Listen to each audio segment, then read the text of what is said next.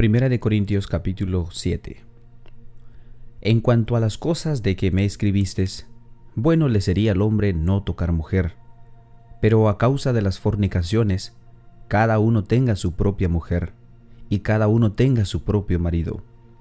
El marido cumpla con la mujer el deber conyugal, y asimismo la mujer con el marido. La mujer no tiene potestad sobre su propio cuerpo, sino el marido, ni tampoco tiene el marido potestad sobre su propio cuerpo, sino la mujer.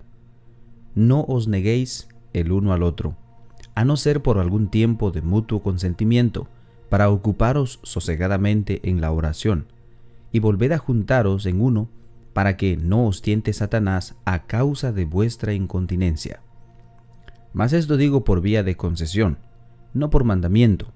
Quisiera más bien que todos los hombres fuesen como yo, pero cada uno tiene su propio don de Dios, uno a la verdad de un modo y otro de otro.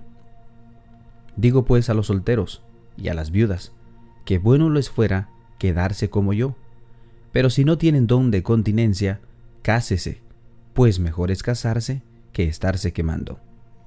Pero a los que están unidos en matrimonio, mando, no yo sino el Señor, que la mujer no se separe del marido, y si se separa, quédese sin casar, o reconcíliese con su marido, y que el marido no abandone a su mujer. Y a los demás yo digo, no el Señor, si algún hermano tiene mujer que no sea creyente y ella consiente en vivir con él, no la abandone. Y si una mujer tiene marido que no sea creyente y él consiente en vivir con ella, no la abandone. Porque el marido incrédulo es santificado en la mujer y la mujer incrédula en el marido, pues de otra manera vuestros hijos serían inmundos, mientras que ahora son santos. Pero si el incrédulo se separa, sepárese, pues no está el hermano o la hermana sujeto a servidumbre en semejante caso, sino que a paz nos llamó Dios. ¿Por qué? ¿Qué sabes tú, oh mujer, si quizás harás salvo a tu marido? ¿O qué sabes tú, oh marido, si quizás harás salva a tu mujer? Pero cada uno, como el Señor le repartió, y como Dios llamó a cada uno, así haga. Esto ordeno en todas las iglesias. ¿Fue llamado alguno siendo circunciso? Quédese circunciso. ¿Fue llamado alguno siendo incircunciso? No se circuncide. La circuncisión nada es y la circuncisión y la incircuncisión nada es, sino el guardar los mandamientos de Dios. Cada uno en el estado en que fue llamado, en él se quede. ¿Fuiste llamado siendo esclavo? no te dé cuidado, pero también si puedes hacerte libre, procúralo más. Porque, eh, porque el que el Señor fue llamado siendo esclavo, liberto es del Señor. Asimismo el que fue Asimismo el que fue llamado siendo libre, esclavo es de Cristo. Por precio fuisteis comprados, no os hagáis esclavos de los hombres. Cada uno, hermanos, en el estado en que fue llamado, así permanezca para con Dios. En cuanto a las vírgenes no tengo mandamiento del Señor, mas doy mi parecer, como quien ha alcanzado misericordia del Señor para ser fiel. Tengo pues esto por bueno a causa de la necesidad que apremia, que haría bien al hombre en quedarse como está. ¿Estás ligado a mujer? No procures soltarte. ¿Estás libre de mujer? No procures casarte. Mas también si te casas no pecas y si la doncella se casa, no peca, pero los tales tendrán aflicción de la carne, y yo os lo quisiera evitar. Pero estoy, pero esto digo, hermanos, que el tiempo es corto.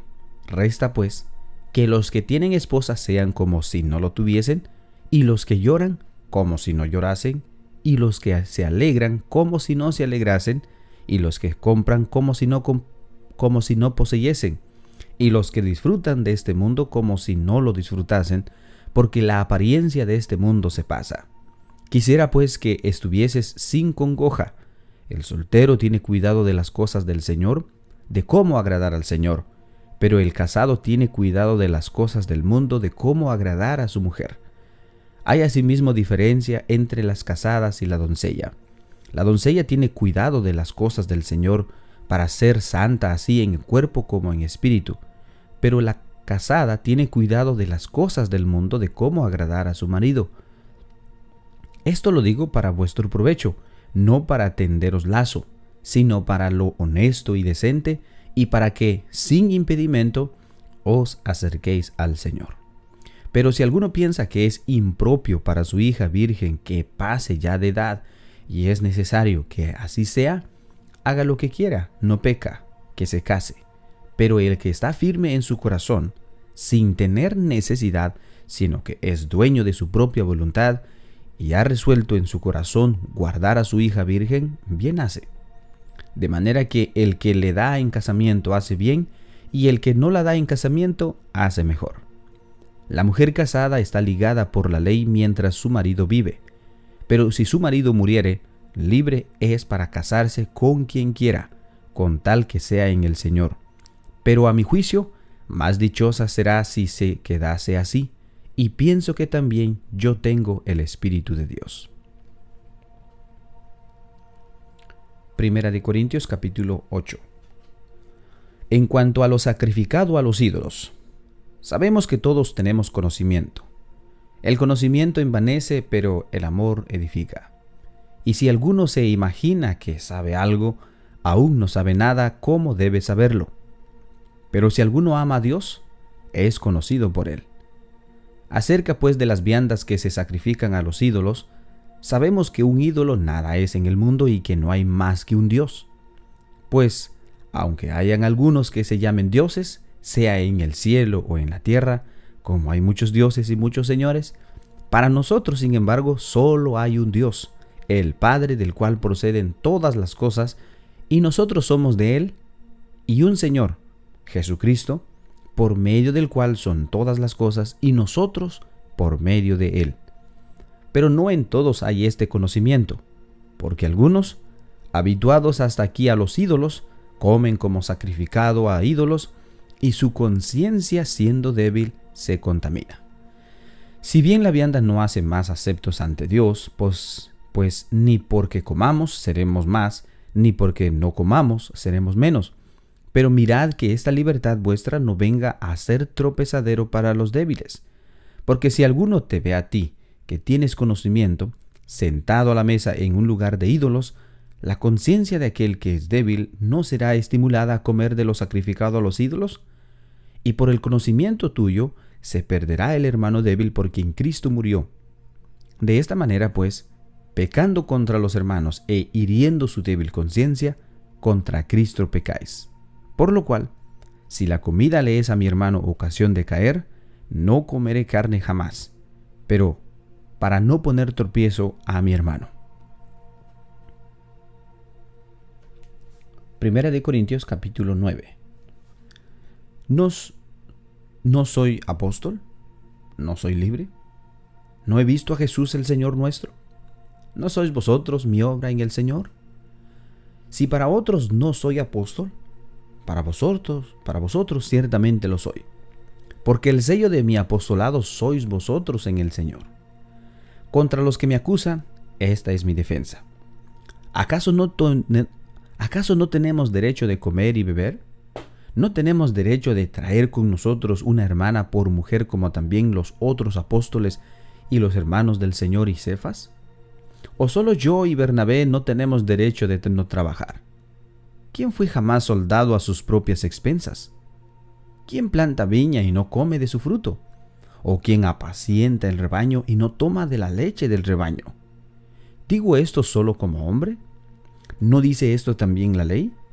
Porque en la ley de Moisés está escrito, no pondrás bozal al buey que trilla. ¿Tiene Dios cuidado de los bueyes o lo dice enteramente por nosotros? Pues por nosotros se escribió, porque con esperanza debe arar el que ara, y el que trilla, con esperanza de recibir del fruto.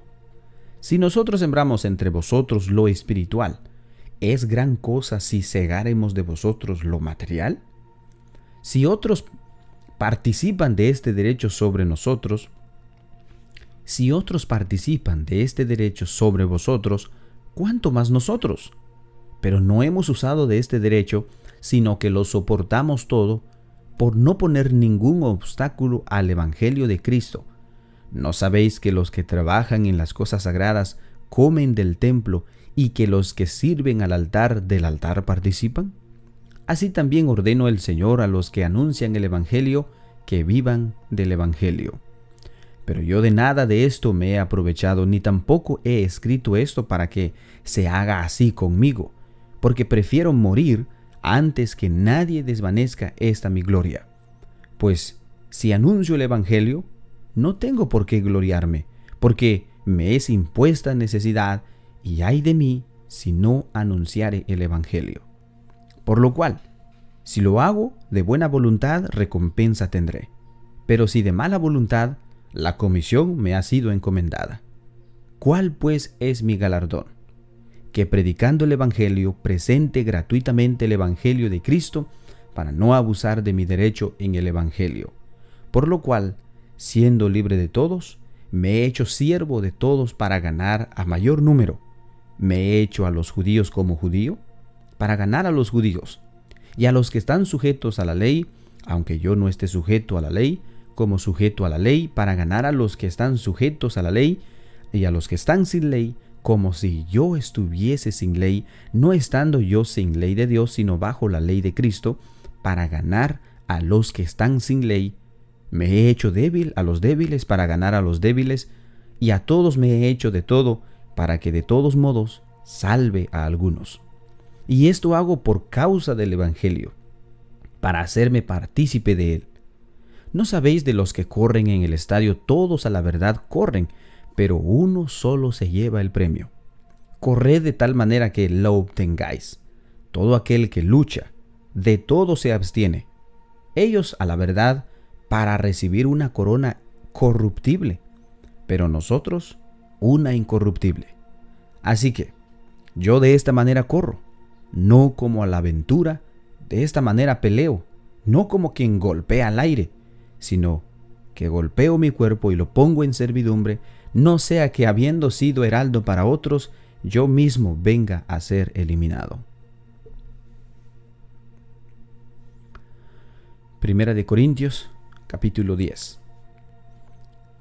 Porque no quiero, hermanos, que ignoréis que nuestros padres todos estuvieron bajo la nube, y todos pasaron el mar, y todos en Moisés fueron bautizados en la nube y en el mar, y todos comieron del mismo alimento espiritual, y todos bebieron la misma bebida espiritual, porque bebían de la roca espiritual que los seguía, y la roca era Cristo. Pero de los demás de ellos no se agradó Dios, por lo cual quedaron postrados en el desierto. Mas estas cosas sucedieron como ejemplo para nosotros, para que no codiciemos más cosas malas como ellos codiciaron. Ni seáis idólatras, como alguno de ellos, según está escrito, se sentó el pueblo a comer y a beber y se levantó a jugar. Ni forniquemos, como algunos de ellos fornicaron y cayeron en un día veintitrés mil. Ni tentemos al Señor como también algunos de ellos lo tentaron y perecieron por las serpientes. Ni murmuréis como algunos de ellos murmuraron y perecieron por el destructor. Y estas cosas les acontecieron como ejemplo y están escritas para amonestarnos a nosotros, a quienes han alcanzado los fines de los siglos. Así que, el que piensa estar firme, mire que no caiga. No os ha sobrevenido ninguna tentación que no sea humana, pero fiel es Dios que no os dejará ser tentados más de lo que podéis resistir, sino que dará también juntamente con la tentación la salida para que podáis soportar. Por tanto, amados míos, huid de la idolatría. Como a sensatos os hablo, juzgad vosotros lo que digo la copa de bendición que bendecimos no es la comunión de la sangre de Cristo? ¿El pan que partimos no es la comunión del cuerpo de Cristo? Siendo uno solo el pan, nosotros con ser muchos somos un cuerpo, pues todos participamos de aquel mismo pan. Mirad a Israel según la carne, los que comen de los sacrificados, ¿no son partícipes del altar? ¿Qué digo pues? que el ídolo es algo o que sea algo lo que se sacrifica a los ídolos? Antes digo que los que los gentiles sacrifican, a los demonios los sacrifican y no a Dios. Y no quiero que vosotros os hagáis partícipes con los demonios. No podéis beber la copa del Señor y la copa de los demonios, no podéis participar de la mesa del Señor y de la mesa de los demonios. ¿O provocaremos a celos al Señor? ¿Somos más fuertes que Él? Todo me es lícito, pero no todo conviene. Todo me es lícito, pero no todo edifica. Ninguno busque su propio bien, sino el del otro. De todo lo que se vende en la carnicería, comed sin preguntar nada por motivo de conciencia, porque del Señor es la tierra y su plenitud. Si algún incrédulo os invita y queréis ir, de todo lo que se os ponga delante comed, sin preguntar nada por motivos de conciencia. Mas si alguno os dijere, esto fue sacrificado a los ídolos, no lo comáis, por causa de aquel que lo declaró y por motivos de conciencia, porque del Señor es la tierra y su plenitud. La conciencia, digo, no la tuya, sino la del otro. Pues ¿por qué se ha de juzgar mi libertad por la conciencia de otro? Y si yo con agradecimiento participo, ¿por qué he de ser juz ¿Por qué he de ser censurado por aquellos por aquello que yo doy gracias? Si pues coméis o bebéis o hacéis otra cosa, hacedlo todo para la gloria de Dios. No seáis tropiezo ni a judíos, ni a gentiles, ni a la iglesia de Dios, como también yo en todas las cosas agrado a todos, no procurando mi propio beneficio, sino el de muchos, para que sean salvos.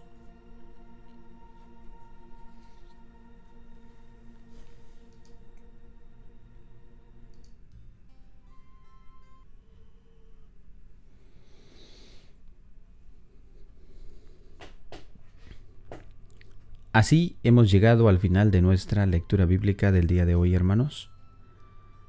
El día de mañana estaremos leyendo los capítulos 11 al 14.